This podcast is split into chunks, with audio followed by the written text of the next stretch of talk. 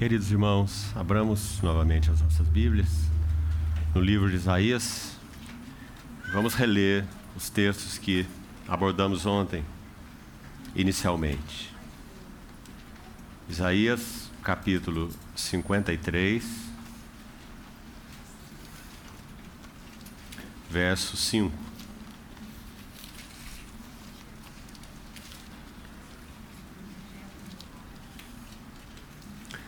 Mas ele foi traspassado pelas nossas transgressões e moído pelas nossas iniquidades.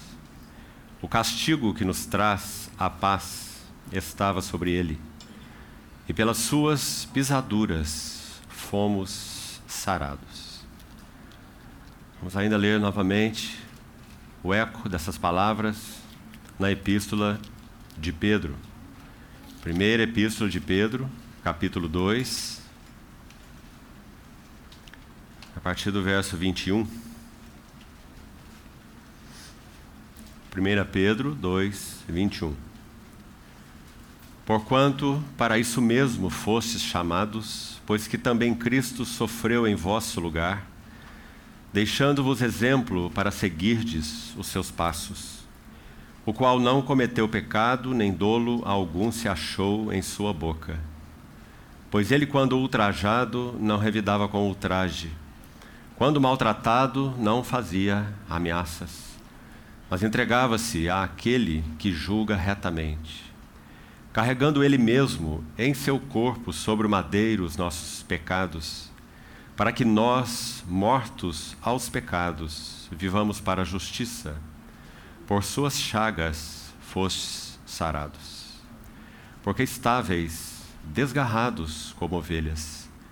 Agora, porém, vos convertestes ao pastor e bispo das vossas almas. Vamos orar. Querido Pai Celestial, mais uma vez te somos tão agradecidos pelas provisões que recebemos da parte do Senhor em nossas vidas pessoais e cotidianas. E também tuas provisões para a vida das tuas assembleias. Muito obrigado, porque podemos nos reunir debaixo desse nome vitorioso do nosso Senhor Jesus, o teu Filho. Muito obrigado, porque podemos contar com a plena provisão do Espírito Santo para compreendermos as Escrituras. Usa de misericórdia conosco nessa noite. Esteja entre nós. Prepara o nosso coração para que juntos possamos ouvir a voz do pastor e bispo das nossas almas. Assim nós entregamos a Ti nossas vidas e esse tempo de comunhão. Em nome do Senhor Jesus é que pedimos isso. Amém. Meus amados irmãos, ontem, quando demos o primeiro passo nesse assunto dos fundamentos da vida interior, nós iniciamos falando sobre a solitude diferenciando de solidão. Solidão é ausência de pessoas e muitas vezes ela é involuntária. Solitude é uma busca deliberada de estar a sós com Deus. Mais do que isso. Solitude significa que, ao nos colocarmos deliberadamente a sós com Deus, nós queremos nos expor à Sua palavra.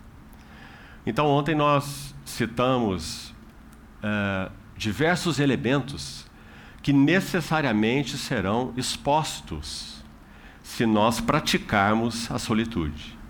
Então, por favor, não entenda esse assunto da solitude como algo opcional na tua jornada e na tua história com o Senhor. É absolutamente indispensável.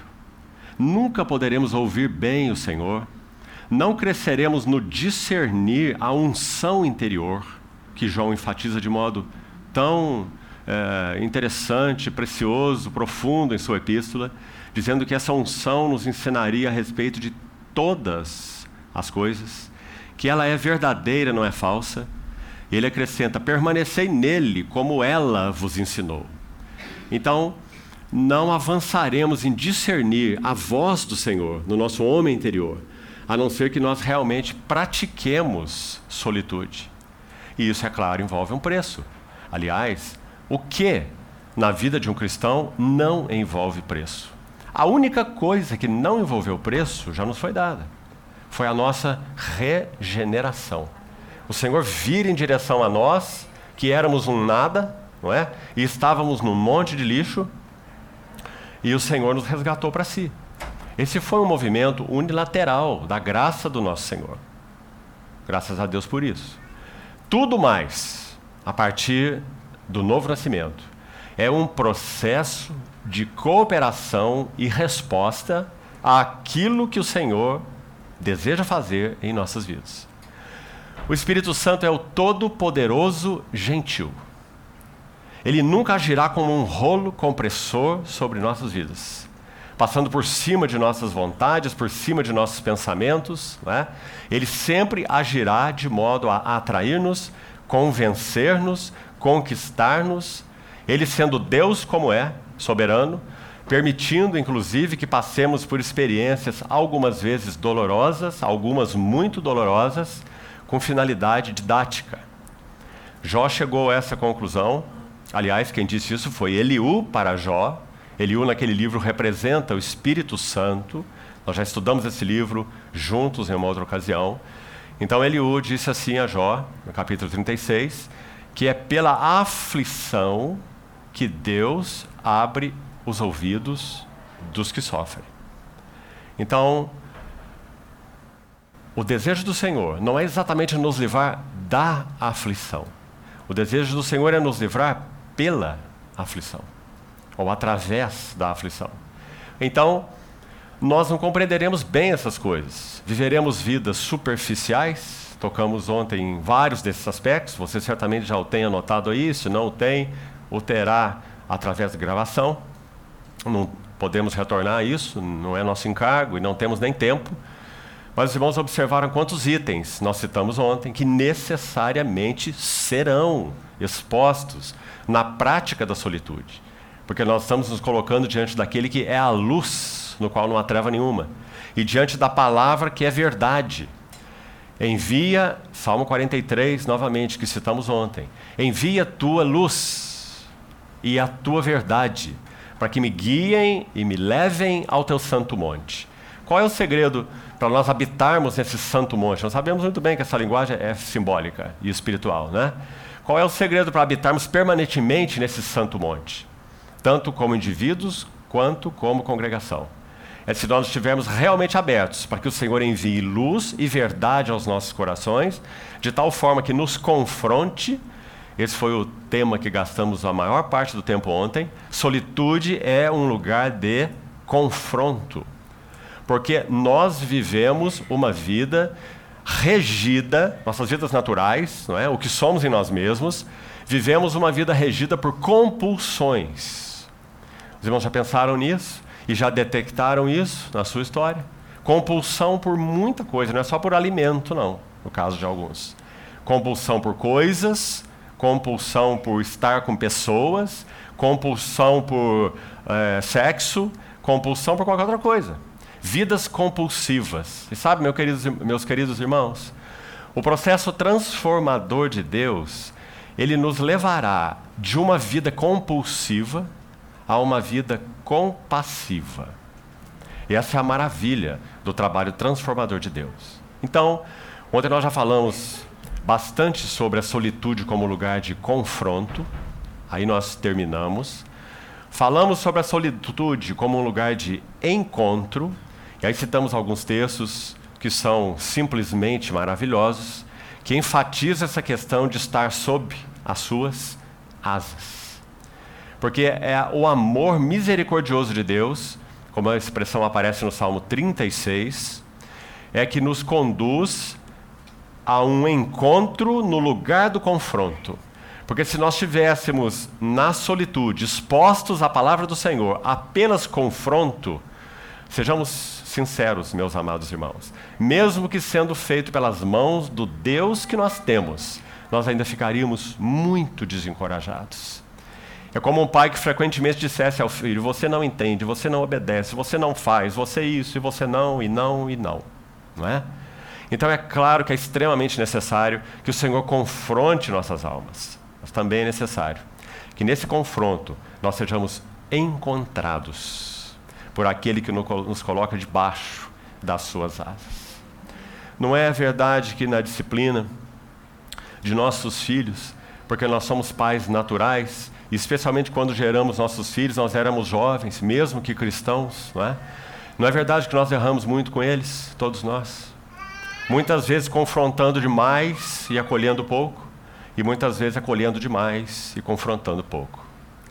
Mas o nosso Deus realiza isso de modo tão perfeito, porque Ele é o Pai das luzes, porque dele vem todo dom perfeito. Então, o lugar do confronto é também o lugar do encontro.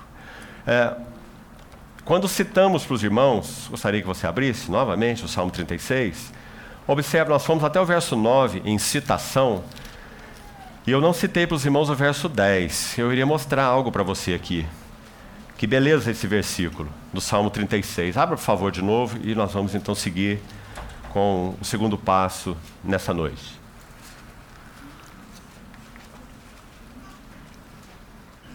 Vamos reler do verso 7. Salmo 36, 7.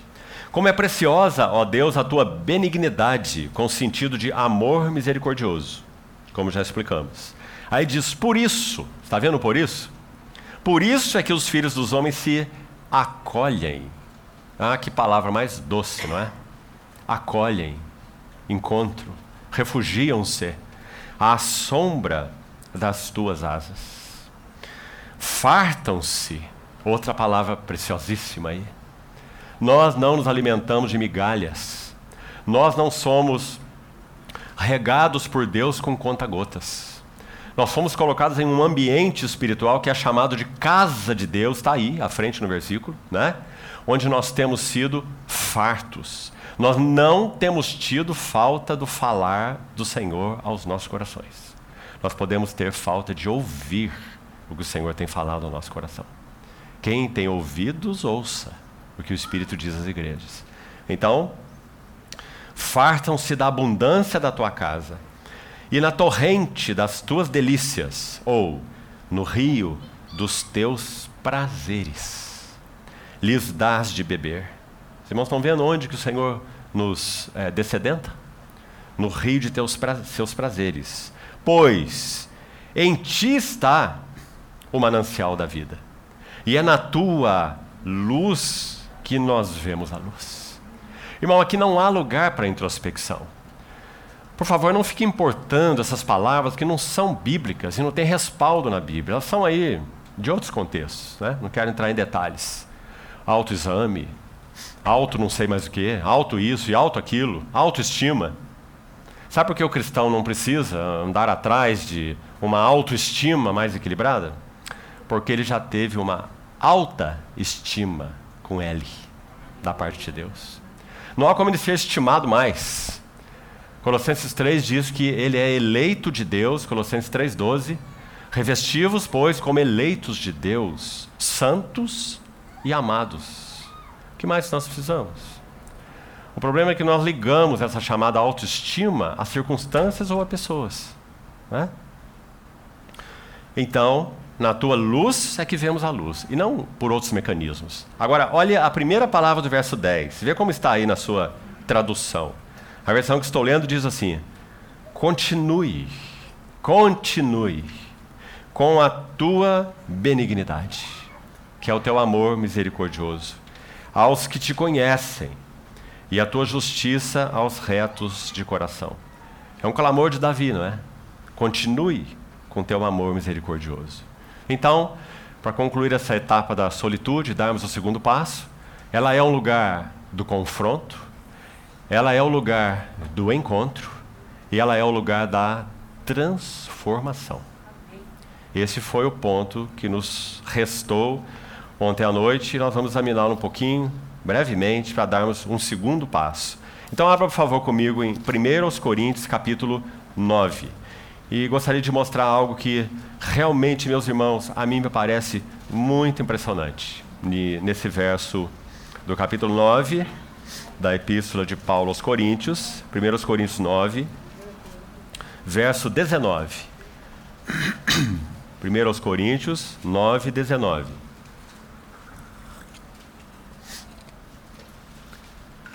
Não dá para nós explicarmos o que está acontecendo nesse capítulo, então você depois faça seu estudo, por favor. Vamos direto ao ponto. Paulo diz assim: Porque, sendo eu livre de todos, livre de todos, todos significa todos, sejam eles judeus, sejam eles gentios, sejam, ele, sejam eles a igreja de Deus, né? inclusive, fiz-me escravo de todos, de gentios, de judeus, da igreja de Deus, né? a fim de ganhar o maior número possível. Irmãos, aqui está incrustado um princípio espiritual muito relevante dentro do tema que estamos compartilhando. Vou buscar explicá-lo com a ajuda do Senhor assim. João 12, 24, o Senhor Jesus está naquela etapa tão significativa da vida do ministério dele, com Lázaro ressuscitado, com judeus crendo nele, com gregos desejando vê-lo. Então, no verso 24, quando André e Filipe vão dizer a Jesus que gregos querem vê-lo, ele diz assim: É chegada a hora de ser glorificado o Filho do Homem. Se um grão de trigo caindo na terra não morrer, fica ele só. Mas se morrer, produz muito fruto. Então, eu gostaria que você, nesse versículo, selecionasse a seguinte frase: Se não morrer, fica só. Esse é o princípio espiritual, válido para todas as relações das nossas vidas. Na vida conjugal, se você, irmão e irmã, não estiver disposto a tomar a cruz, seguir o Senhor, de tal forma que a vida do eu, o que você quer, o que você acha, o que você pensa, seus é, caminhos particulares, né, eles sejam levados à cruz do Senhor, você vai ficar só dentro do seu casamento. Porque o segredo da comunhão está nesse versículo. Cada um de nós, em todas as esferas, precisamos morrer para que nós possamos encontrar a verdadeira comunhão. Enquanto estivermos inteiros, nós não conseguiremos ter a verdadeira comunhão. Nós tentaremos ter com aqueles que se encaixam nas nossas prerrogativas. Não é verdade isso? Então, esse é o princípio espiritual. Agora, olha o que Paulo está dizendo aqui. O princípio está aqui, em 1 Coríntios 9, 19 também. Eu gostaria de colocá-lo assim: primeira coisa. Se você examinar esse termo, a minha tradução diz livre de todos, certo? Essa palavrinha de aí, ela pode também, é, certamente, sem nada forçado aqui, ser traduzida assim: livre para fora de todos. E mais ainda, mais interessante, mais específica. Paulo vai dizer: sendo eu livre para longe de todos. Não é muito impressionante essa expressão? Que, que Paulo quer dizer ser livre para fora de todos, ser livre para longe de todos? Ele está dizendo que se isso é verdade, sendo eu livre de todos, fiz-me escravo de todos, a fim de ganhar o maior número possível. Nunca poderemos ganhar outros em nenhum sentido, se nós, aqui está o princípio, não, primeiro, morrermos para eles. Nós queremos comunhão no corpo de Cristo, então precisamos morrer para os outros. Você está entendendo o que isso significa? Se você depender do sentimento de outros, se você depender da atitude de outros, se você depender do acolhimento de outros, se você depender da maneira como vai uh, tratar alguém, da maneira como alguém te trata, nunca será encontrado o lugar da verdadeira comunhão do corpo de Cristo. Por isso ele vai dizer: Eu fiz-me livre de todos. Se nós estudarmos a epístola aos Filipenses, nós podemos ir ainda um passo mais. Paulo vai dizer lá que ele era livre de tudo, não é apenas de todos. E de tudo em que sentido? Ele era livre da riqueza e era livre da pobreza. Ele era livre para ser humilhado e também era livre para ser honrado. Meus amados irmãos, e isso realmente é maturidade espiritual. Por isso, isso muitas vezes não nos alcança. Porque nós temos uma atitude extremamente negativa quando nós somos humilhados. E temos uma atitude extremamente positiva a ponto de nos incharmos quando nós somos louvados. Nós temos uma atitude de murmuração quando vivemos situação de dificuldades, de pobreza. e temos uma atitude de autossuficiência quando vivemos uma situação de abundância. E o que é pior? A murmuração ou a autossuficiência? O que é pior, a pobreza ou a riqueza? Segundo o Novo Testamento, as duas são provas da parte de Deus. Não é apenas o pobre que é aprovado, o rico é provado. Paulo escreve assim a Timóteo: exorta os ricos do presente século para que não sejam orgulhosos e nem depositem a sua esperança na instabilidade da riqueza, mas em Deus que tudo nos proporciona para o nosso aprazimento. Que coisa maravilhosa, não é? Então, fiz-me livre de todos. Se nós queremos de alguma maneira, meus amados irmãos, ser úteis para os nossos irmãos, nós precisamos morrer para eles. Compreendeu o princípio? Porque se não morrer, fica só. Mas se morrer, produz muito fruto. Então, esse é o, o sentido da solitude: confronto, encontro e transformação. Transformação em que sentido, então? Em que nós encontraremos o caminho da verdadeira liberdade. Sabe, irmãos, muitas vezes nós falamos, citamos apenas os versículos bíblicos, né? Se o filho vos libertar, verdadeiramente serei livre. Conhecereis a verdade, a verdade nos libertará. Né? Fosse chamados à liberdade, não vos sujeitais de novo a julgo de escravidão. Mas aí basta a pessoa nos olhar de lado que nós vamos ver que nós somos escravos, não somos livres. Você compreende? Escravos. Escravos de aceitação, escravos de ser bem quisto, de ser bem acolhido, de ser bem isso, de ser bem aquilo, não é? Escravidão. Nunca podemos ser úteis a outros dessa maneira. Meus irmãos, quando o mesmo texto Isaías 53 diz que o nosso Senhor foi levado como um cordeiro mudo, perante os seus tosqueadores, essa expressão carece de um tempo de meditação aos seus pés. Porque nosso Senhor não ficou mudo, me permita com toda a reverência usar essa linguagem, mudo, mas mordendo sua língua. Compreende? Sem morder sua língua. Mudo, mudo. Porque ele não tinha nada para justificar diante dos outros. Ele entregava-se àquele que julga retamente. Será que temos aprendido a fazer isso na comunhão do corpo de Cristo? Será que temos? Será que quando alguém, falando em termos relacionais, né? E emocionais e até espirituais, bate a porta na nossa cara, será que nós mantemos a nossa aberta? Ou batemos também a nossa na dele? Quando tocarmos o segundo aspecto hoje, se o Senhor permitir, quando estivermos concluindo, nós vamos ver, queridos irmãos e irmãs, o quanto é importante que nós mantenhamos espaços abertos nos nossos relacionamentos. Para que o bom pastor possa tomar sua vara, seu cajado, seu óleo e passear no meio de nós. Muitas vezes ele não consegue fazer isso. Porque nós não temos espaços abertos nem em nós para ouvir sua voz, por tudo que já compartilhamos ontem, os entulhos que mencionamos ontem, e nem porque há espaços entre nós espaços entre nós estão preenchidos com o quê? Falta de compreensão, ressentimentos, amarguras, disputas e inveja, antipatias, suspeitas malignas. Enquanto a palavra do Senhor diz que o amor, o verdadeiro amor, nunca suspeita mal. Mas é tão comum no corpo de Cristo nós suspeitarmos mal uns dos outros. Não é, meus amados irmãos? Então, se essas montanhas de lixo vão acumulando nos espaços entre nós, como o Senhor vai andar neles? Você se lembra quando Neemias foi usado pelo Senhor para a restauração dos muros de Jerusalém? É muito interessante.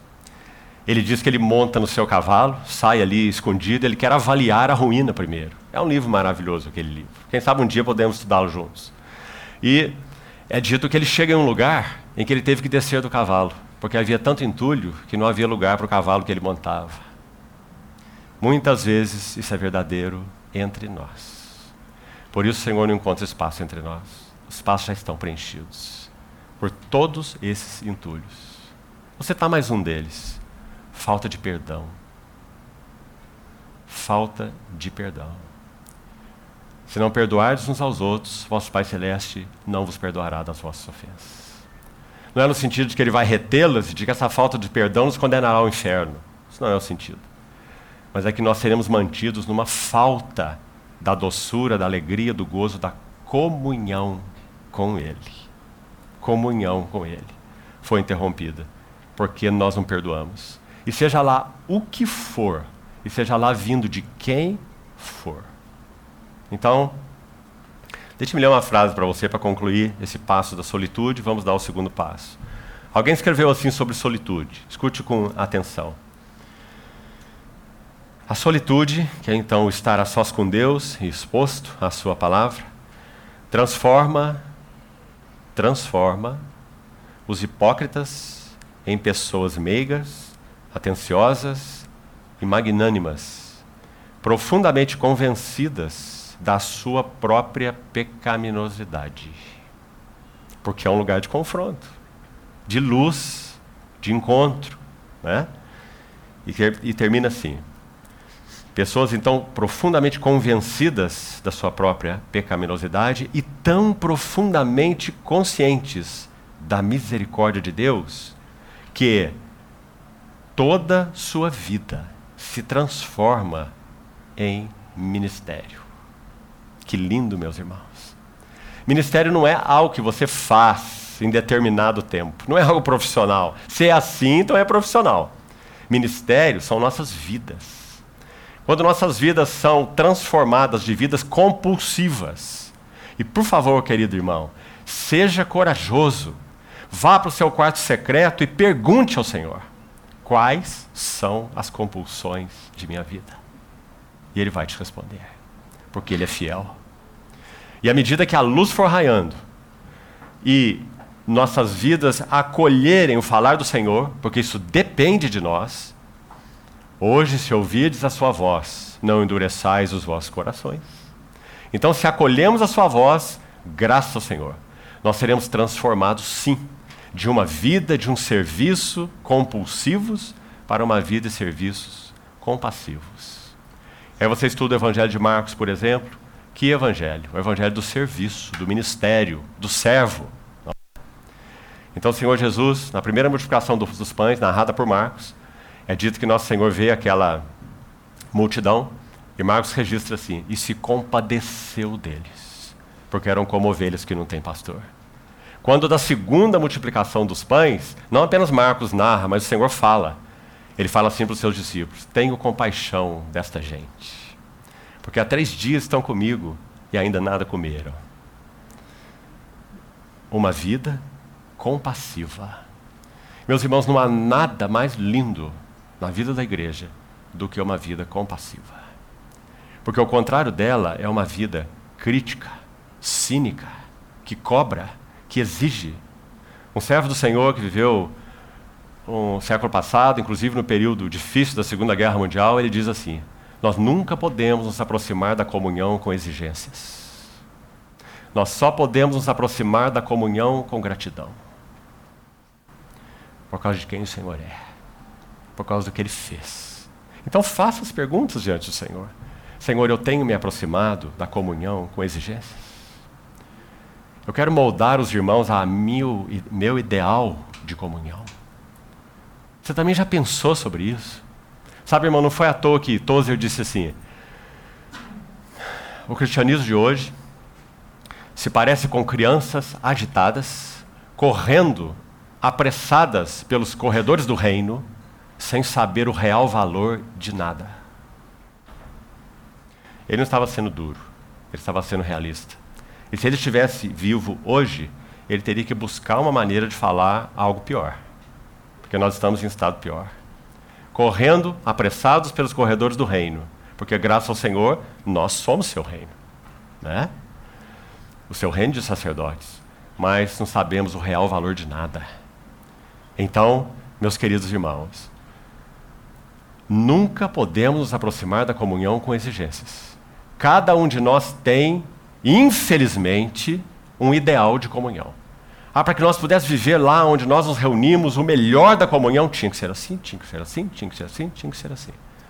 Aí o sermão do lado já não pensa assim, o outro já também não, o outro já tem uma terceira visão, quarta, quinta, sexta, décima. Cada um de nós tem um ideal de comunhão.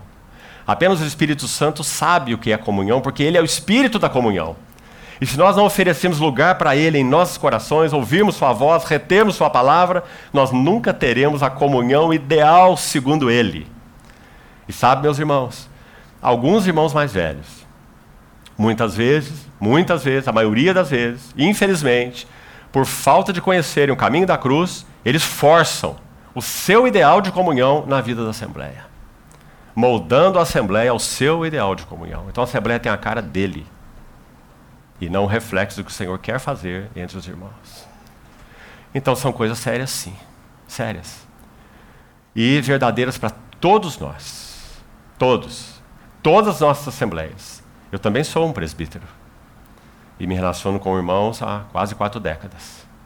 Então, todos nós carecemos de nos apresentar diante do Senhor, dizer: Senhor, julga tudo. Tudo. Então, concluímos aqui esse assunto da solitude. Vamos para o segundo passo, meus queridos irmãos. E vamos chamar o segundo passo, então, consequência do primeiro, é uma corrente de três elos, andam juntos. Não há, na verdade, como ter um e não ter outro, nós vamos percebendo à medida que avançamos. E vamos chamar esse segundo passo de silêncio do coração. Bem diferente de solitude, não é? é? há aspectos bem particulares ligados a ele, mas nós nunca adquiriremos um silêncio interior, um silêncio do coração, se nós não praticarmos o a sós com Deus e expostos à Sua palavra. Então, nos três passos que nós vamos dar, uh, embora seja uma corrente de três elos, você não pode fazer assim e começar pela ponta do fim. Você tem que começar pela ponta do começo. Primeiro, solitude. Primeiro, retire-se do mundo todo dia para um lugar tranquilo. Repetindo aqui, mais uma vez, as palavras de Tozer. Retire-se do mundo todo dia para um lugar tranquilo, ainda que seja apenas o seu quarto, diz ele. Desligue os sons desagradáveis e saia do seu lugar tranquilo determinado a não ouvi-los. E por aí ele segue. Pratique a sinceridade da criança, a humildade. Ore pedindo olhos simples. Leia menos, mas leia mais aquilo que é importante para a sua vida interior. Quantas lições preciosas esse irmão nos ajuda nesse aspecto do cultivo da vida interior. Então, silêncio do coração é um passo adentrado à medida que praticamos solitude. Alguns chamaram este passo na história aí passada da igreja de quietude, também é uma linda palavra. Quietude. Então a solitude nos conduzirá ao silêncio do coração. Quietude. Vamos ver o que ela significa. Abra comigo, por favor, em Romanos 16, 25. O Senhor nos conceda, pela sua bondade, graça e clareza, para avançarmos nesse segundo passo tão importante para as nossas vidas, queridos irmãos, tanto pessoais quanto coletivas. Romanos, capítulo 16.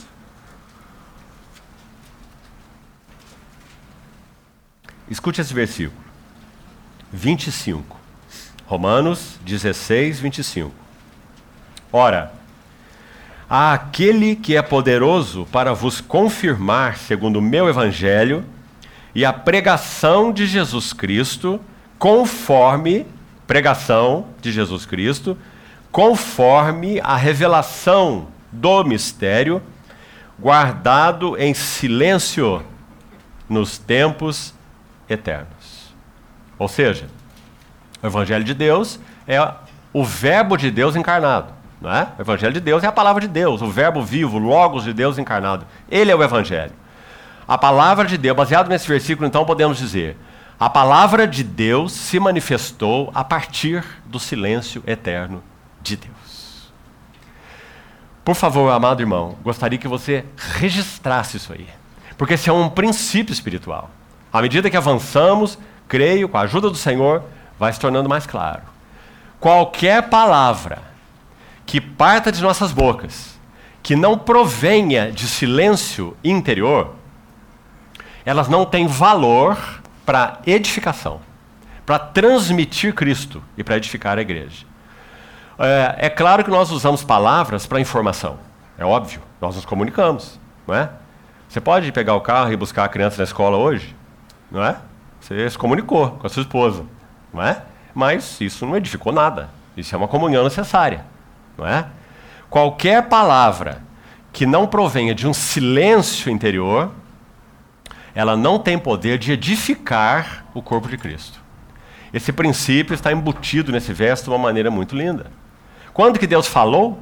Deus falou quando o Verbo se fez carne. Ele falou muitas vezes de muitas maneiras, Hebreus 1, aos pais pelos profetas. Né? Mas aquele falar era parcial, era um falar fragmentado, não era um falar final, definitivo.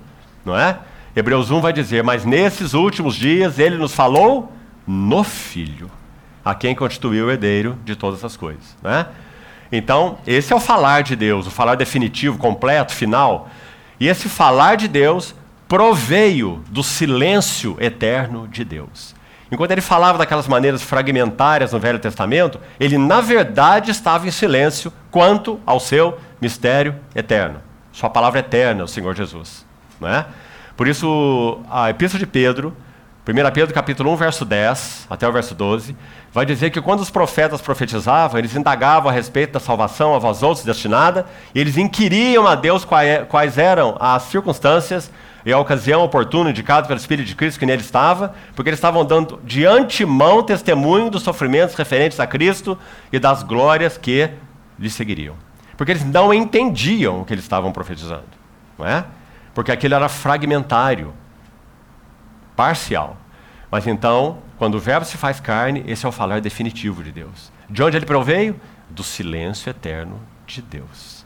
Irmãos, é dessa palavra proveniente do silêncio, que nós queremos ser testemunhas.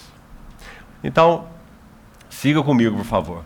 Vamos ao Salmo 131 e vamos entender o que significa quietude, ou silêncio do coração. Graças a Deus por esse segundo passo. Graças a Deus que a solitude, o expor-se a sós com o Senhor, junto com o Senhor e a Sua palavra, nos conduzirá a essa quietude de coração, quietude inabalável, quietude diante de perturbações, quietude diante de provações, perseguições, aflições, privações, perdas, seja o que for. Salmo 131, com certeza um dos mais lindos salmos de Davi, impressionantemente tem apenas três versículos. Salmo 131. Senhor, não é soberbo, altivo, autossuficiente, autoconfiante. Não é soberbo meu coração, nem altivo meu olhar. Não ando à procura de grandes coisas e nem de coisas maravilhosas demais para mim. Pelo contrário, fiz. Eu fiz. Está vendo, irmão? Ele não diz o Senhor fez, ele diz eu fiz. Eu fiz calar e sossegar a minha alma como a criança desmamada se aquieta nos braços de sua mãe. A tradução literal dessa última frase diz assim: como uma criança que já não precisa mais do leite de sua mãe. E lembro que aqui, certa vez, usei uma figura para os irmãos. As mães são uma, uma figura muito interessante. Elas acham que o bebezinho as conhece mesmo, não é? Então, quando a mãe sai de casa e fica doida para voltar, porque seu bebezinho está lá, né? E aí ela abre a porta e o bebezinho olha para ela, dá aquele sorriso, ela diz assim: Como ele me ama. Mas ela não sabe que ele está vendo uma mamadeira de 1,60m de altura, né? enorme, com muito leite. Então, Davi, quando descreve esse salmo, ele está dizendo: Minha alma para comigo é como uma criança que já não clama, o texto original já não grita, não clama pelo leite da sua mãe. E se ela já não clama pelo leite da sua mãe, o que, é que ela encontrou na sua mãe? Um lugar de aconchego, não é? De refúgio, de acolhimento. Que coisa mais linda, irmãos. Então, ele segue assim: Como essa criança, essa que já não mama, essa que já não vê a mãe assim, ele é uma figura nossa? Quando nós cremos no Senhor por Sua graça, nós também olhávamos para o nosso Pai Celestial como uma grande mamadeira. O que é que o Senhor vai me dar agora? O que é que o Senhor vai me dar depois? O Senhor me dá isso, me dá aquilo, abre essa porta, fecha a outra, não é? E assim é. E nisso se resumem nossas orações. tantas vezes. Mas ele vai dizer: essa criança desmamada, como ela, é minha alma para comigo. E aí ele vai dizer: espera. Nós vamos examinar bem aqui e ali essa palavra hoje, porque ela tem toda a relação com a quietude do coração, ou com o silêncio interior. Espera. Espera, ó Israel, no Senhor, desde agora e para sempre. O Senhor responde nossa oração basicamente de três maneiras. A primeira é um sim. E aí nosso sorriso vai até as orelhas. Mas ele também responde a nossa oração dizendo não. E muitas vezes nós nos entristecemos. Mas é definitivo, né? Mas às vezes ele responde a nossa oração dizendo: espere. Desculpe. É para acordar, alguns estão dormindo. E essa resposta, espere, é a que gera mais inquietação no nosso coração. Não é verdade? O sim é um sim. O não é um não, pelo menos por aquele momento, ou pelo menos para aquela coisa, né? Mas eu espere. Você coloca uma criança para viajar no seu carro e leva para a praia, não é? Aí você diz: Nós vamos para a praia. Viu? Você tem a paciência, vai demorar um pouquinho, mas nós vamos chegar. Vai demorar cinco horas daqui lá. Passa cinco minutos, já chegamos? Mais cinco minutos, já chegamos? Mais cinco minutos, quando vamos chegar? Não é? Porque nós não aceitamos o espera. E o Senhor então usa a espera para produzir silêncio do coração, quietude interior. Espera Israel no Senhor. Agora, vamos entrar nesse assunto da quietude. E eu queria destacar para os irmãos, esse vai ser o nosso encargo central para hoje, seis considerações sobre o significado da quietude, o significado e o valor da quietude. Então vamos passo a passo e que o Senhor nos ajude a levarmos isso para o nosso quarto secreto, queridos irmãos, para que tenha valor real para a nossa vida pessoal, para a nossa vida como Assembleia. Primeira coisa,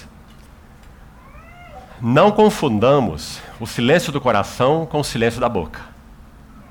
Porque o silêncio do coração é muito mais importante do que o silêncio da boca. Ou seja, nós podemos ter o silêncio da boca, mas não ter o silêncio do coração. E podemos e devemos ter o silêncio do coração com o silêncio da boca quando necessário, mas também com o falar da boca a partir do silêncio do coração quando também necessário. Compreendeu? Então, o silêncio do coração é mais importante que o silêncio da boca. Quietude é silêncio do coração. Vamos para alguns versículos? Olha Isaías capítulo 30. Veja o que diz o verso 15. Vamos ler juntos.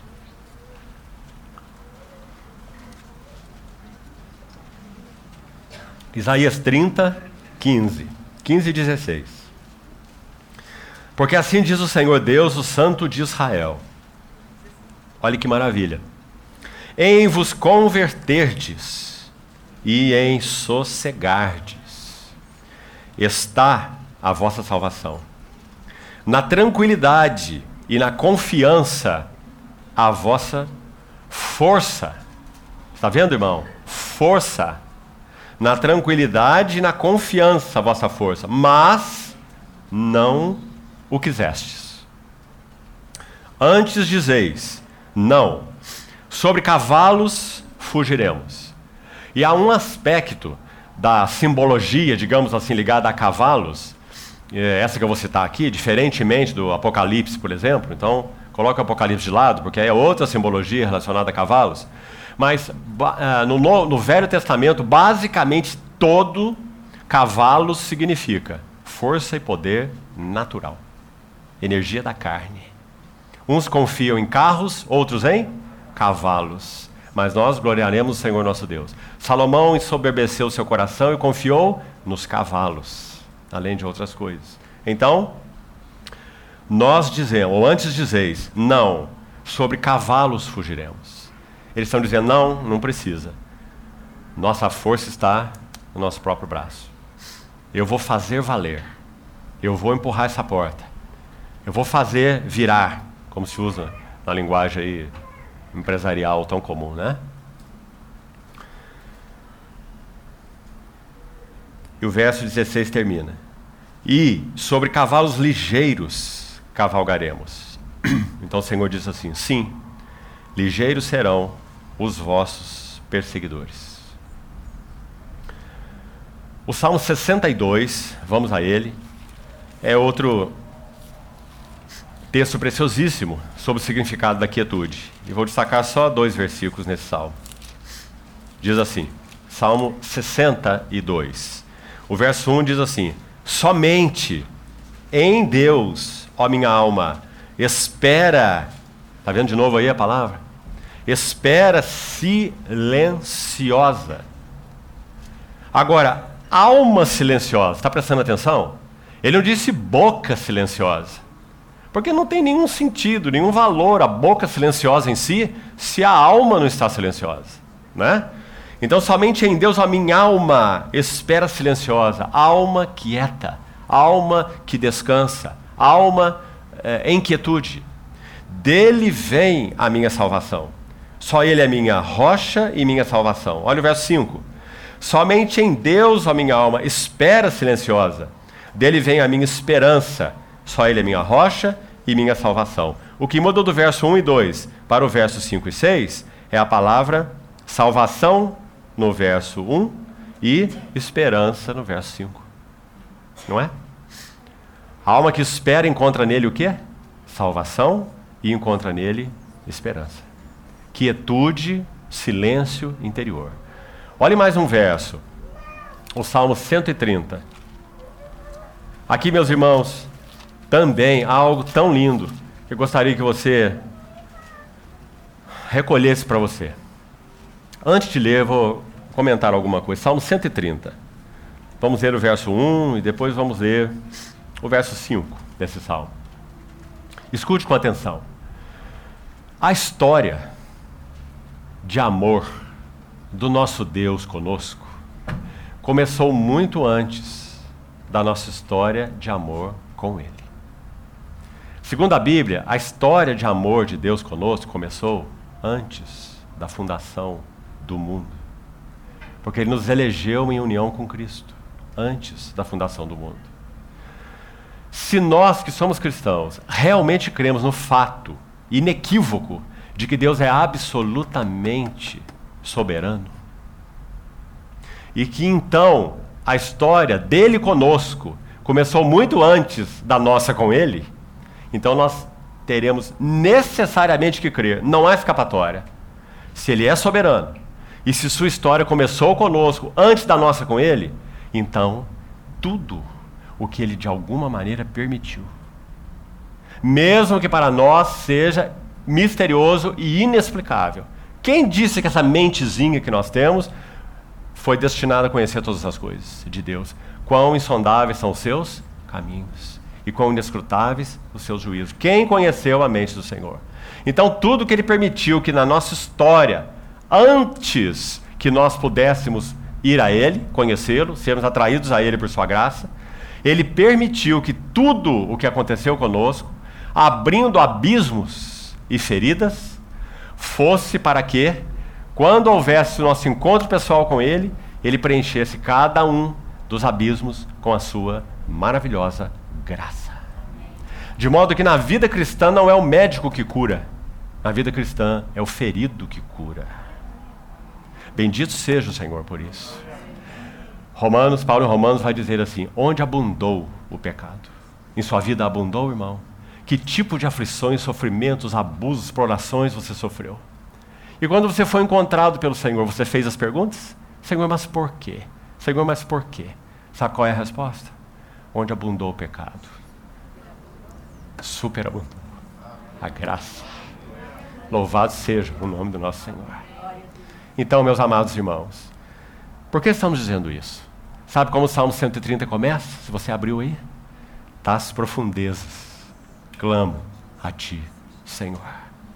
Nenhum de nós clama nem clamará ao Senhor baseado no que somos. O que, que nós somos? Não é? O que, que nós temos?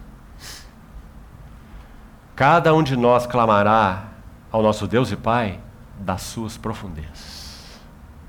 E esse é o valor da solitude. Esse é o valor de expormos-nos à palavra de Deus no quarto secreto. Esse é o valor da quietude do coração. Esse é o valor da história secreta com o Senhor.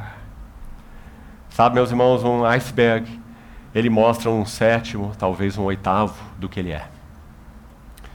Os outros seis sétimos ou sete oitavos estão encobertos debaixo do nível da água. Se nossas vidas cristãs não forem vividas assim, elas não têm consistência. Se tudo que o Senhor nos dá é público para todos, realmente nossa vida não tem consistência. A maior, a imensa parte de nossa história com o Senhor é secreta. É aquilo que Ele nos falou, é aquilo que Ele nos ensinou, é aquela correção que Ele aplicou, é aquela revelação que Ele deu, é aquela mão que Ele colocou naquele momento, naquela hora, naquela história, naquela circunstância. Isso vai escrever num livro. Malaquias, de uma maneira tão linda, no capítulo 3, ele vai dizer assim: Então os que temiam o Senhor falavam uns aos outros, no meio de tanta corrupção, sacerdotes promíscuos, desviados, um culto horrível, né? detestável aos olhos do Senhor. Última trombeta, Malaquias. Ele vai dizer assim: então, no meio desse desastre, oh irmãos, quanto isso é verdadeiro hoje os que temiam o Senhor falavam uns aos outros, porque conheciam seu nome, o amavam, viviam dele, viviam para ele, realmente. Por quê? Porque o texto vai dizer: e o Senhor atentava e ouvia. Quanto àquele culto que era oferecido, ele apenas via e detestava. Culto hipócrita, promíscuo. Mas quando esse povo falava, o texto original hebraico diz: ele se debruçava para observar com atenção, ouvir com atenção. Ele atentava e ouvia, mas não só isso. E havia um memorial escrito diante dele. Para os que temem o Senhor e andam com ele. E ele continua assim: eles serão para mim um particular tesouro naquele dia que eu prepararei. Que dia é esse? Leia Malaquias. É o dia da vinda do nosso Senhor. É o dia que ele vier julgar entre o justo e o injusto, o perverso e o santo. Está lá em Malaquias 3.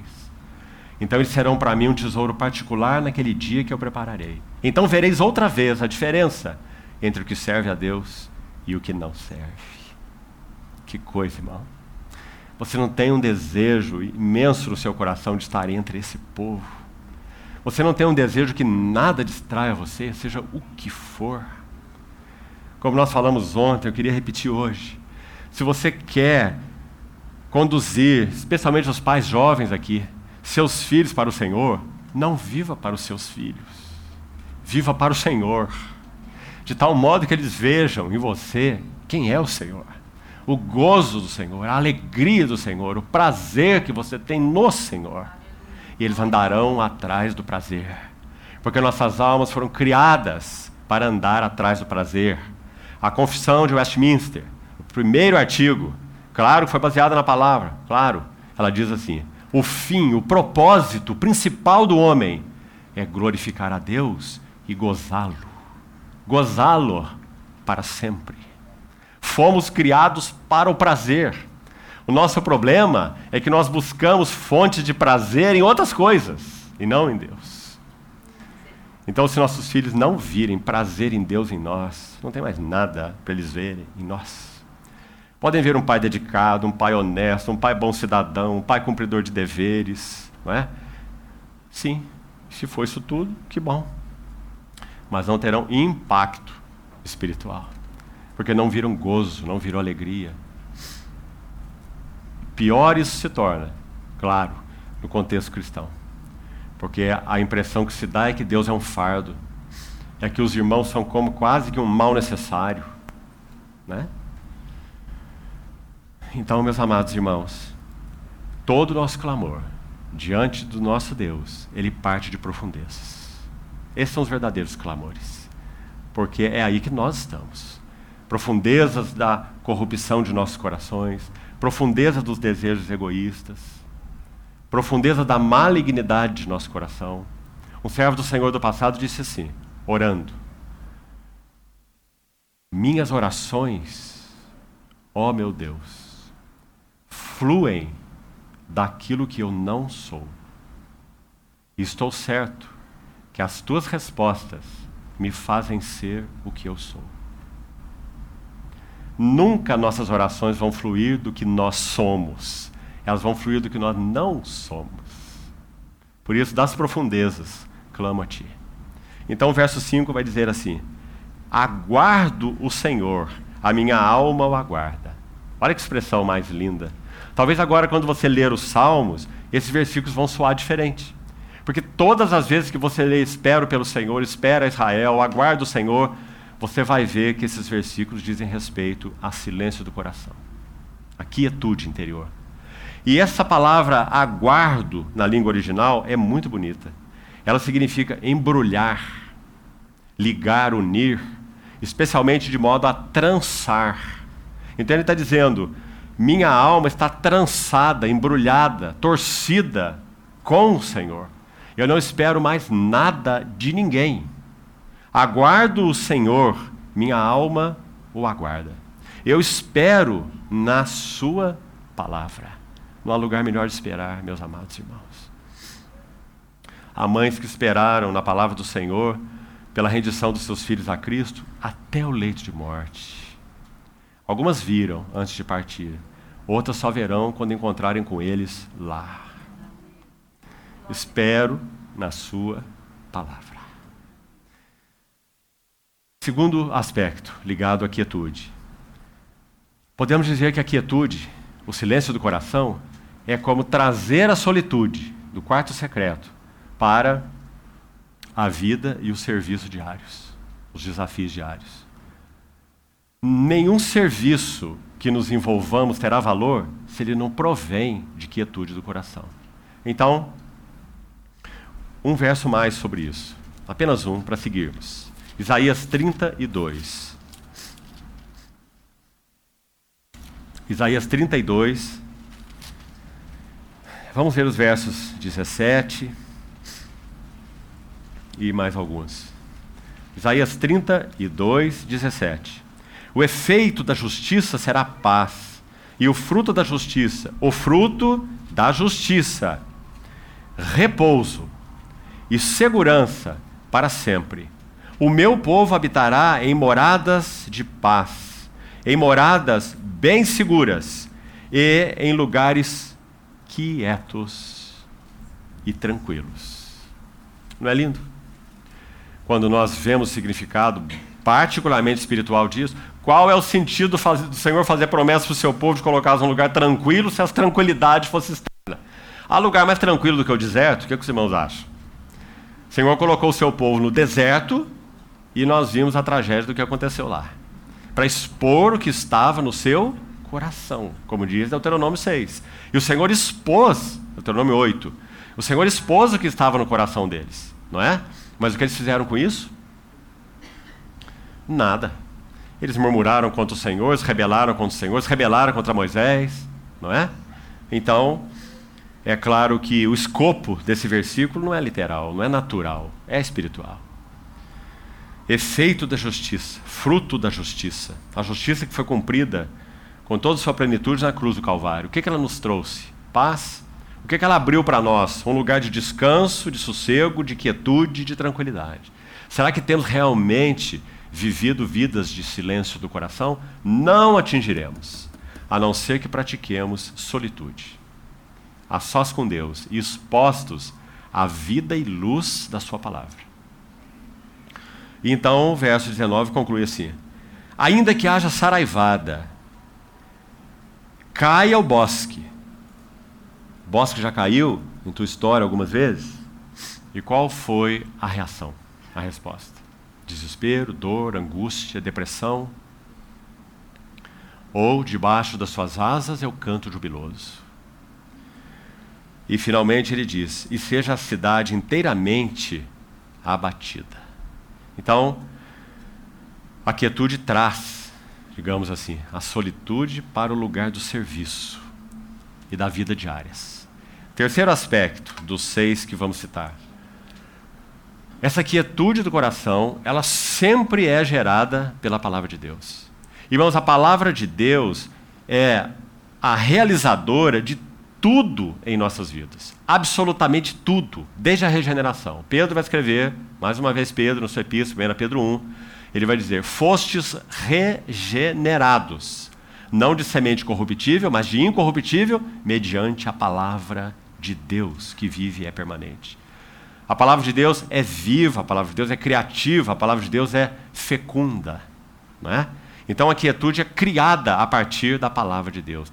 Nós carecemos desesperadamente, nesses dias que vivemos como cristianismo, que haja irmãos e irmãs que amem a palavra do Senhor, jovens que amem a palavra do Senhor, mais Esdras que disponham seu coração para buscar a lei do Senhor, para cumpri-la e para ensinar em Israel.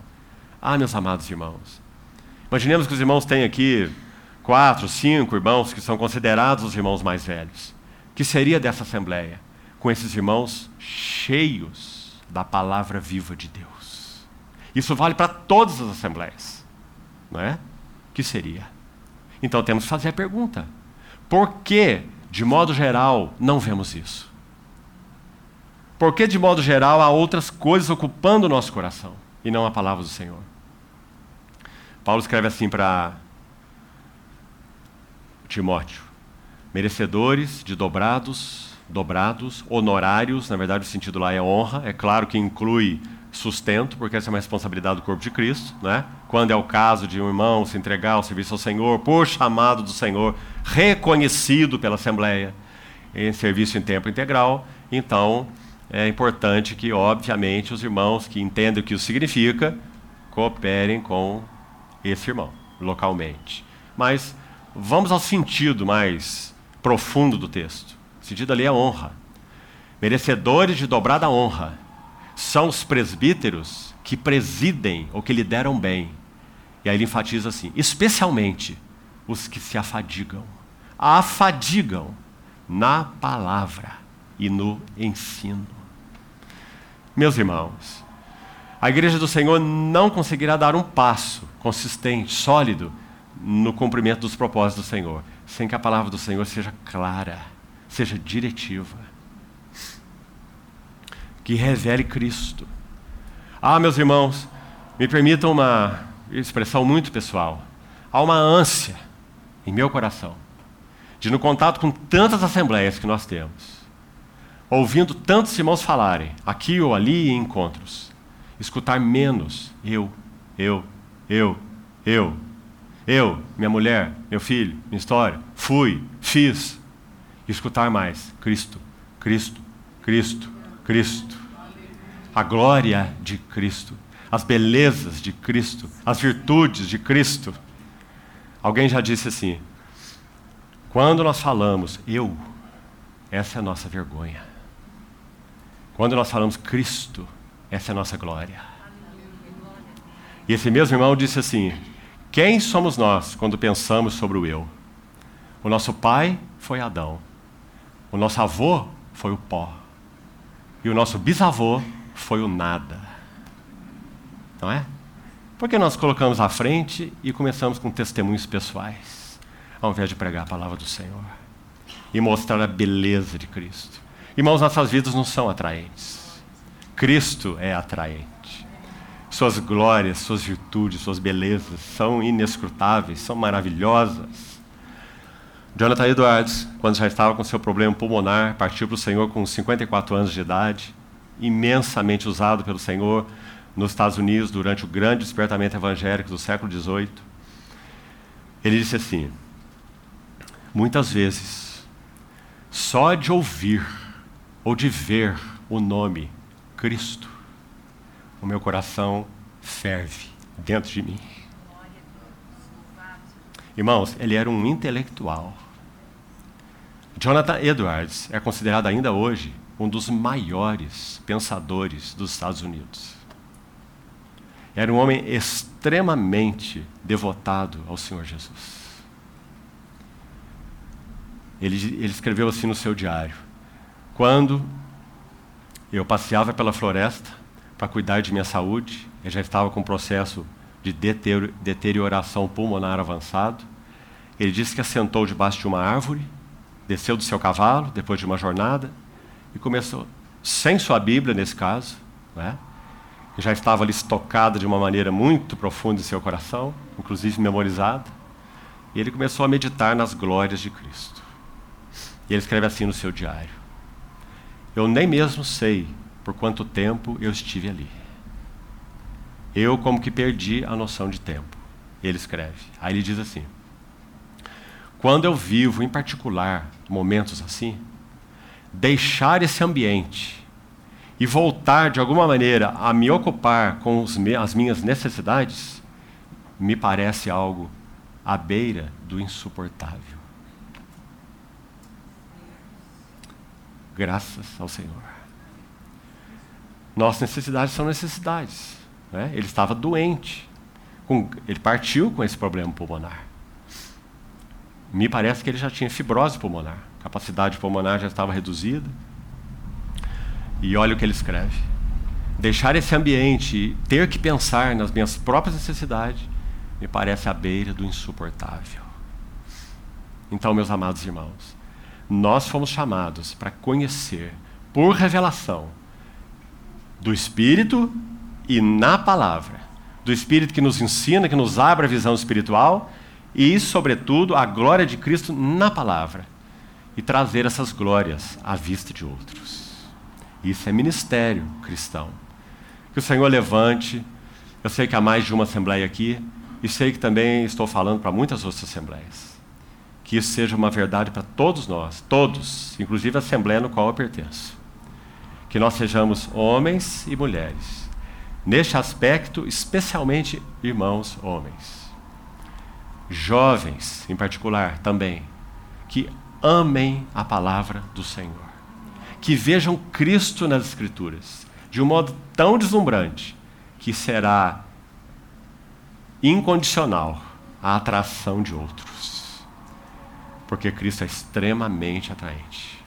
Então, quietude gerada pela palavra de Deus. Quarto aspecto. Deixa-me citar um versículo sobre isso para os irmãos, ainda antes de seguirmos. Abra, por favor, em Filipenses, uma epístola que já estudamos juntos. Filipenses 4. Filipenses 4, verso 4.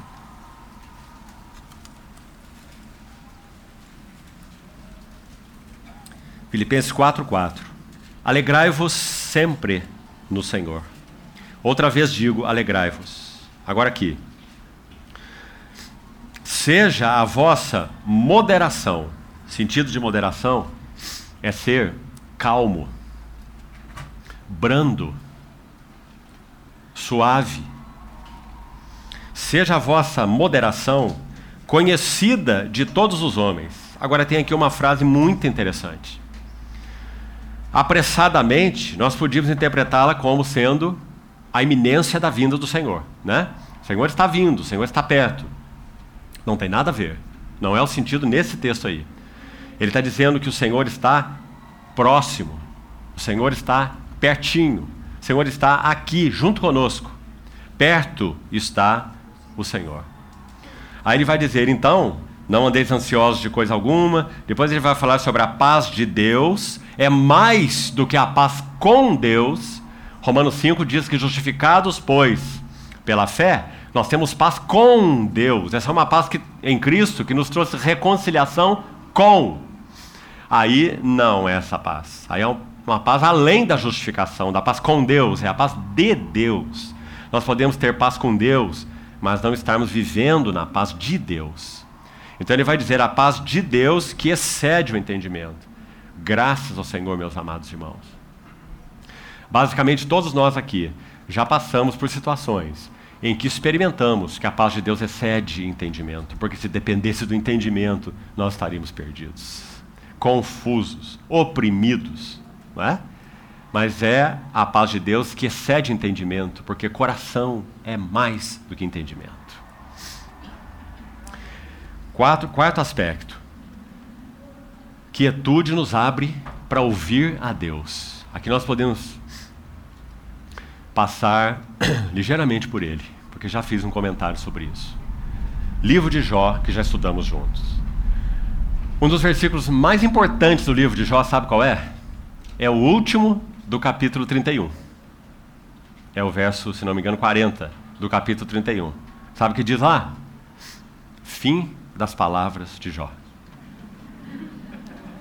Porque até o capítulo 31 ele fala demais. Porque ele não compreende os caminhos de Deus, não é? Mas eu sou justo, eu sou íntegro, eu sou reto. E ele está falando sério. Porque Deus deu um testemunho dele no início do livro dizendo que era mesmo. Quando, ele, quando Satanás é, se apresenta a Deus, ele diz assim que o servo Jó, aliás, o Senhor diz, observaste o meu servo Jó? Homem íntegro, reto, temente a Deus e que se desvia do mal. Deus que falou. Então, quando Jó diz, eu sou justo, eu sou íntegro, eu sou reto, ele está falando sério. Ele vivia uma vida justa, ele vivia uma vida íntegra, ele vivia uma vida reta. Então, qual era o problema de Jó? Autoconfiança. Ele se baseava nessas coisas e interpretava Deus, os tratos de Deus com ele, baseado nessas coisas. Né? A chave do livro de Jó, muitos comentaristas nunca entenderam o livro de Jó. Então, não leia qualquer comentário sobre Jó. Porque a chave do livro de Jó está em uma palavra: filiação. O desejo de Deus era levar Jó, elevar Jó de um nível de maturidade espiritual, de compreensão, para um nível muito mais elevado. É o que o Novo Testamento chama de filiação. Então, Jó interpretava Deus de acordo com os tratos de Deus. E ele fica muito bravo com Deus, não é? Ele chega a dizer, dizer que Deus era o caçador que estava espreitando a ele como uma caça para atirar nele a flecha. Né? Ele chega a dizer assim para o Senhor: Deixa-me. Como dizendo: Coloque seus olhos em outro. Você está mirando em cima de mim e eu estou sendo alvo de tudo isso. Não é? O livro é muito impressionante. Então ele fala, fala, fala, fala. Quando nós chegamos no capítulo 29, 30 e 31, nós estamos no ápice da vida egocêntrica. Jó está se auto-justificando diante de Deus, ele está tendo autopiedade e ele está se auto-glorificando. Auto-justificação, autopiedade e autoglorificação. Olha o ápice do ego aí. E olha como isso nos afeta. Então, quando ele já não tem mais o que falar, o livro diz fim nas palavras de Jó. Então, no capítulo 32, Eliú. Eliú representa o Espírito Santo. E ele começa a falar com Jó. E aí Jó não fala mais nada. Ele está ouvindo. E Eliú está falando. Eliú está apresentando coisas do ponto de vista de Deus. Mas ainda não basta. Eliú fala do capítulo 32 ao capítulo 37. Seis capítulos. Mas quando chega no capítulo 38, é dito: Então o Senhor, do meio de um redemoinho, respondeu a Jó. E o Senhor então faz algumas perguntas para ele. E vai mostrar a finitude dele, o tamaninho dele, para compreender os caminhos de Deus, não é? E o Senhor faz cada pergunta, irmãos, que realmente não é como o nosso Enem de hoje em dia, não. Jó tirou zero na prova. Porque o Senhor perguntou, Jó, o caminho do vento, você conhece? Você sabe como as cabras monteiras dão crias? E Jó não consegue responder nenhuma pergunta. E o caminho do relâmpago, Jó? E você estava comigo quando eu criei? O hipopótamo, o crocodilo. O que, é que você sabe sobre eles? Não é? Então, o ignorante Jó, ele diz assim: Uma vez falei eu, e não replicarei. Ponho a mão na minha boca. E aí você se lembra? O Senhor compara Jó a dois animais: o hipopótamo e o crocodilo. Que na verdade são muito mais do que isso. Né? São figuras de animais, na verdade, pré-históricos. Né? Mas vamos usar essa linguagem aí: o berremote e o leviatã. E esse hipopótamo, ele se parece com Jó, porque ele tem pernas como colunas. Quem consegue dar uma rasteira no hipopótamo? Ninguém conseguia derrubar Jó com sua justiça. Eu sou, eu sou, eu sou. Né? É dito que quando Jó saía nas praças, os, os príncipes punham a mão nas suas bocas. Os nobres punham as mãos nas suas bocas. Os príncipes se retiravam. Então, ele compara Jó ao hipopótamo, que tem as suas bases nas suas pernas como colunas de bronze. E depois compara Jó com o crocodilo, ou Leviatã. Que ali parece mais um dragão, aquela figura que é descrita ali. Né? E muito, é muito, muito lindo. Já estudamos juntos. Ele vai falar da carcaça do crocodilo e diz assim: ele tem escamas, dupla carcaça, dobradas. E ninguém pode colocar o anzol no seu nariz, porque ele é uma fera, não é? Então ele está comparando Jó com isso, dizendo: ninguém pode te capturar, porque você é o justo, você é o íntegro, você é o reto, não é? Mas então o Senhor, através do que ele fez na vida de Jó, ele meteu o anzol no nariz de Jó no Leviatã. E assim ele quer fazer conosco. Carcaça dobrada ali significa, Jó, você tem uma couraça que nada pode penetrar. Inquebrantável. Será que nós também não somos assim? Senhor usa situação, situação, situação e situação. Nós, como uma vara verde, nós até envergamos, mas não quebramos. Não é? Mas tudo, meus amados irmãos, que é colocado nas mãos do Senhor, ele quebra. Porque se ele não quebrar, não pode ser alimento para outros. Então, ao final, você sabe o que ele diz, não é? Que coisa mais linda no capítulo 42. Eu te conhecia. Sim, eu te conhecia, mas só de ouvir falar. Mas agora os meus olhos te veem. E eu me arrependo. Agora sim, irmãos. Agora não é eu sou justo, eu sou reto, eu sou íntegro.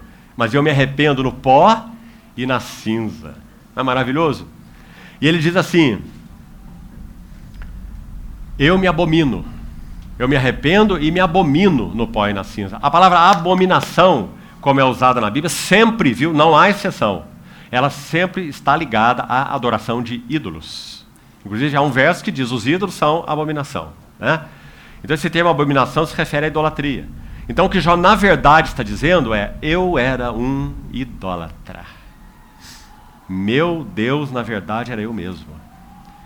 Ele vivia olhando para dentro de si o quanto ele era bom, o quanto ele era justo, o quanto ele era íntegro, o quanto ele era reto, e ele merecia que Deus o tratasse assim, e não como um qualquer, porque ele não era um qualquer. Era assim que ele pensava.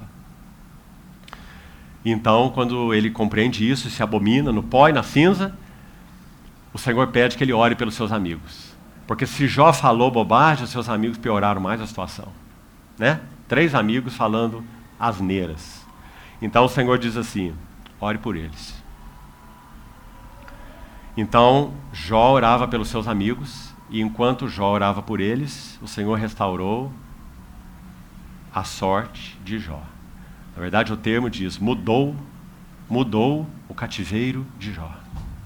Jó era cativo de si mesmo, mas agora ele é cativo do Senhor de quem o Senhor é.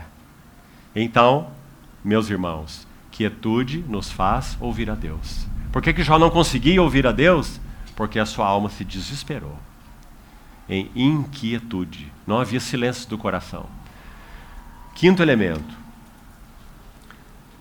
A quietude é morada da palavra. Para citar um exemplo, sem necessidade de delongar sobre ele, pense comigo. João 8, uma mulher adúltera, pega em flagrante adultério e levada a Jesus. A lei de Moisés, proveniente da boca do próprio Deus, dizia que ela tinha que ser apedrejada. Não é assim? Então o Senhor estava agora num aperto tremendo, porque eles pegaram a mulher num flagrante adultério, levaram o Senhor e diz: a lei diz isso. Agora, o que, que o Senhor vai fazer? Né? A lei é santa ou não é santa? A lei é um oráculo de Deus ou não é um oráculo de Deus? Você vai obedecê-la ou você não vai obedecê-la? Então você lembra o que o Senhor faz? É dito que ele se abaixa e começa a escrever com o dedo na terra.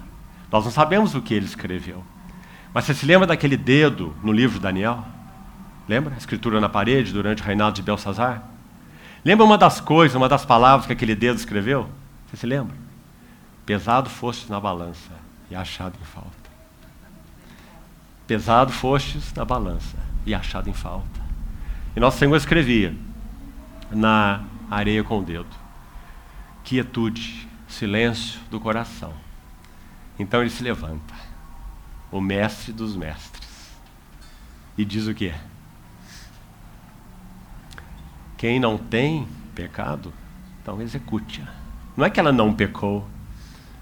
Não é que ela não devesse, então, pela lei de Deus, ser apedrejada. A questão é quem vai apedrejá-la. Onde há santidade? Para isso. onde há integridade e pureza de coração capaz de julgá-la. Então você lembra que eles foram se retirando, né? E é muito interessante o texto que diz que os velhos saíram primeiro. Porque quanto mais tempo se vive, mais culpa na consciência se tem. Então os velhos retiraram primeiro, depois os mais novos, e no final todos. Então ele olha para aquela mulher. Sabe, meus irmãos? Há uma incapacidade total em qualquer ser humano, seja ele cristão ou não cristão, de representar Jesus. Vamos pensar num, num filme, numa escultura, num retrato, numa imagem. Ninguém, pelo fato de nós todos sermos por natureza pecadores, podemos representar alguém que é absolutamente santo. Seus olhares, seus gestos, o tom da sua voz. Então, esses filmes aí, Jesus de Nazaré, como tem tantos, ah, que tristeza. É uma incapacidade de representar o Cordeiro de Deus, o Santo de Deus, não é? Então é dito no relato que ele então olha para aquela mulher. Que olhar será que foi esse? Que tipo de olhar? E ele diz assim: Ninguém te condenou, nem eu te condeno. Por que, que ele diz nem eu te condeno? Porque toda a condenação que estava sobre ela, ela não era inocente, mas toda a condenação que estava sobre ela seria assumida por ele. Nem eu te condeno, vá e não peques mais. Então, quietude, silêncio do coração é morada da palavra. Meus irmãos, quantas vezes nós nos precipitamos com palavras? Pense no seu relacionamento conjugal. Quantas vezes? Quantas vezes ferimos? Porque as palavras não foram provenientes de quietude. Pelo contrário, de corações inquietos, preocupados, ansiosos, cheios de medo, de insegurança. Não é? Alguém escreveu assim, escute.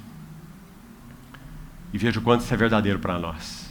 Muitas vezes, as palavras que falamos nos deixam com a sensação de derrota interior. Chegam a criar a sensação de entorpecimento e o sentimento de estarmos atolados em um terreno pantanoso. E é tão interessante que parece que quando uma pessoa entra nesse processo de falar meio que descontroladamente, não proveniente de um silêncio interior, mais ela fala. Ela percebe, um cristão, experiência especial, ele percebe que ele está atropelando, indo à frente do que Deus deseja que ele fale.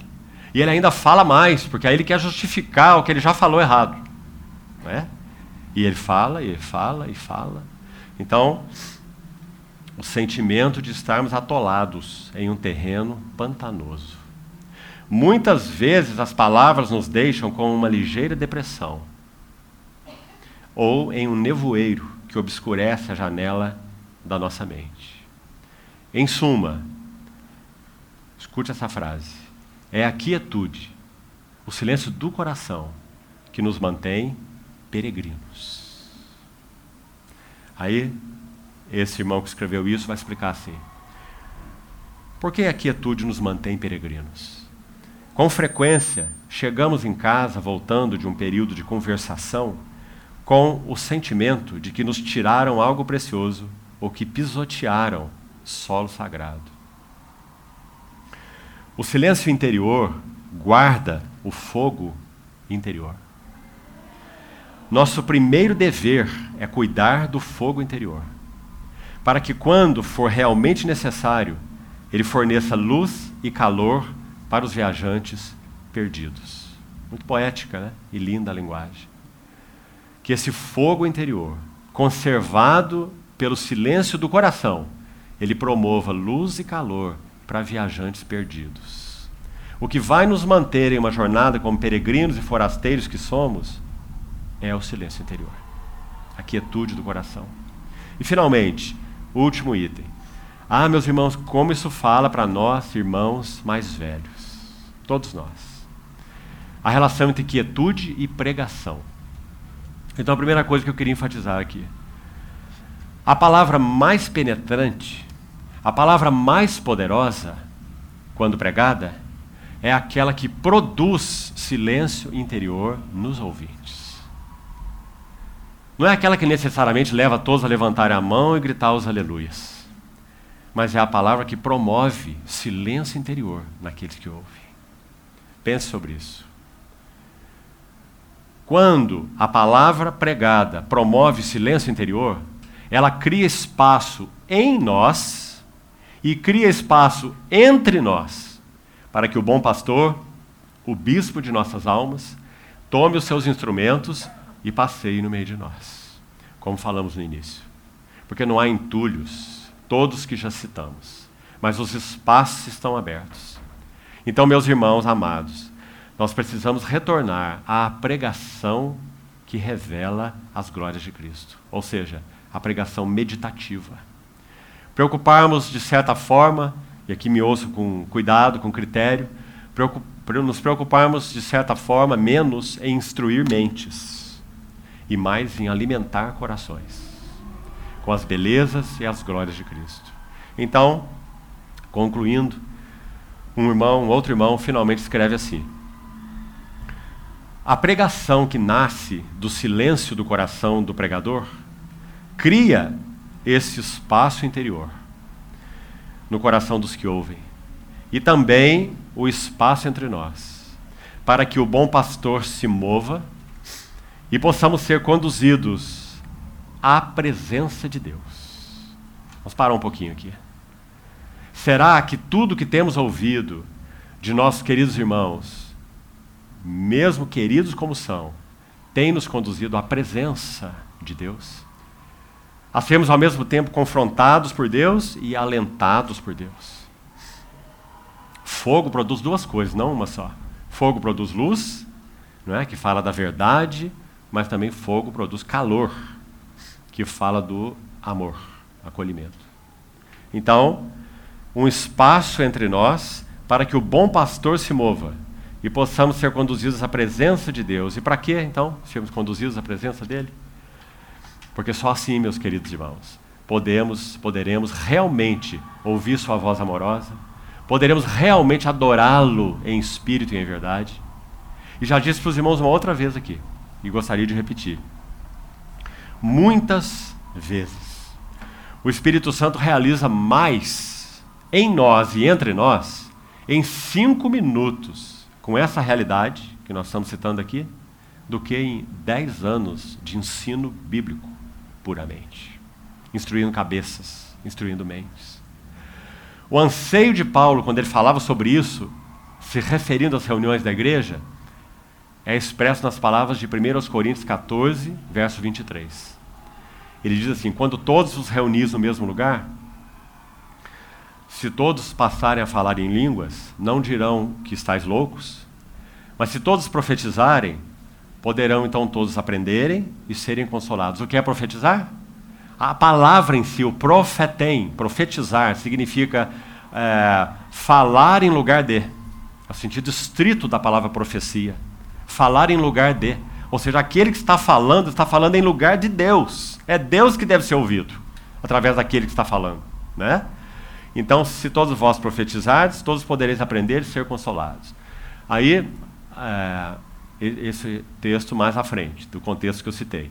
No verso 24 e 25, ele vai dizer assim: E se entra então algum indouto, não instruído, ou algum incrédulo no meio de vós, ele será por todos convencido e por todos julgado. Tornam-se-lhe manifestos os segredos do coração. Meus amados irmãos, é um texto muito impressionante, porque o único capaz de manifestar segredos do coração é Deus, pelo seu Espírito Santo. E aquela pessoa que entrou ali, às vezes, com uma segunda ou terceira intenção, ele teve seu coração exposto por causa da presença do Senhor. Tornam-se manifestos os segredos do seu coração. E tem mais ali, 1 Coríntios 14, 25. E ele então se prostrará com o rosto em terra e testemunhará que Deus está de fato no meio de vós.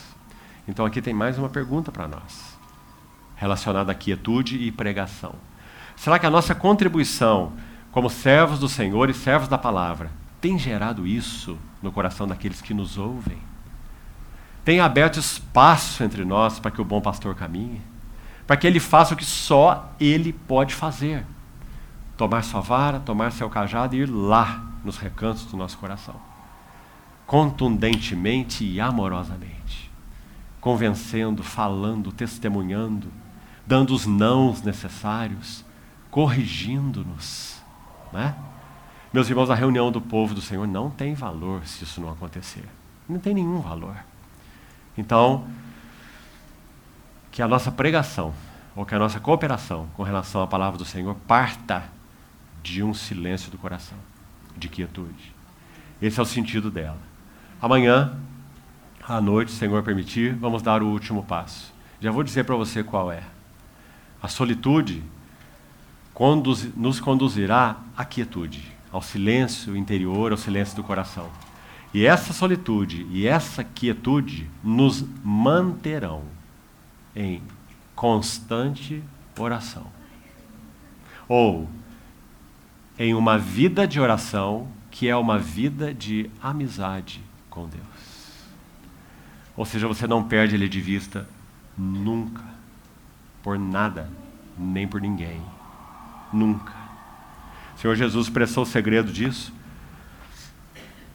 quando é, Pedro cita em Atos 2 o Salmo 16, que diz assim: O Senhor Jeová, eu o tenho sempre à minha presença.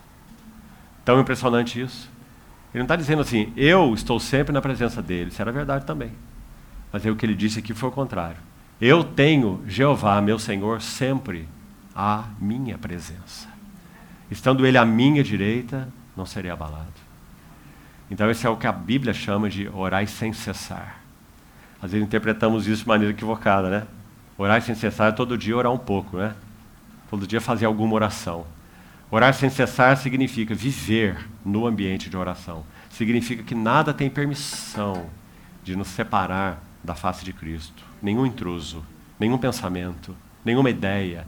Se ele vem de fora, se ele vem de dentro, ele é reconhecido, ele é julgado, ele é expurgado. Não tem lugar para ele, porque ele vai nos separar. Ele quer nos separar de nosso Senhor. Oração como uma vida de relação, de amizade com Deus. Qual o primeiro passo para ela? Você acha que pode chegar a isso do dia para a noite? Nós chegamos a isso através do caminho da solitude. Solitude, expostos à palavra do Senhor, quietude do coração, para que possamos ouvir a voz do Senhor. E então uma vida de constante oração. Permanecei em mim, e eu permanecerei em vós. Nosso Senhor Jesus quer que Ele seja para nós o nosso ambiente. Vamos então, meus amados irmãos, orar juntos sobre isso e confiar que o Senhor continuará dando seus passos junto conosco nesses dias. Vamos orar.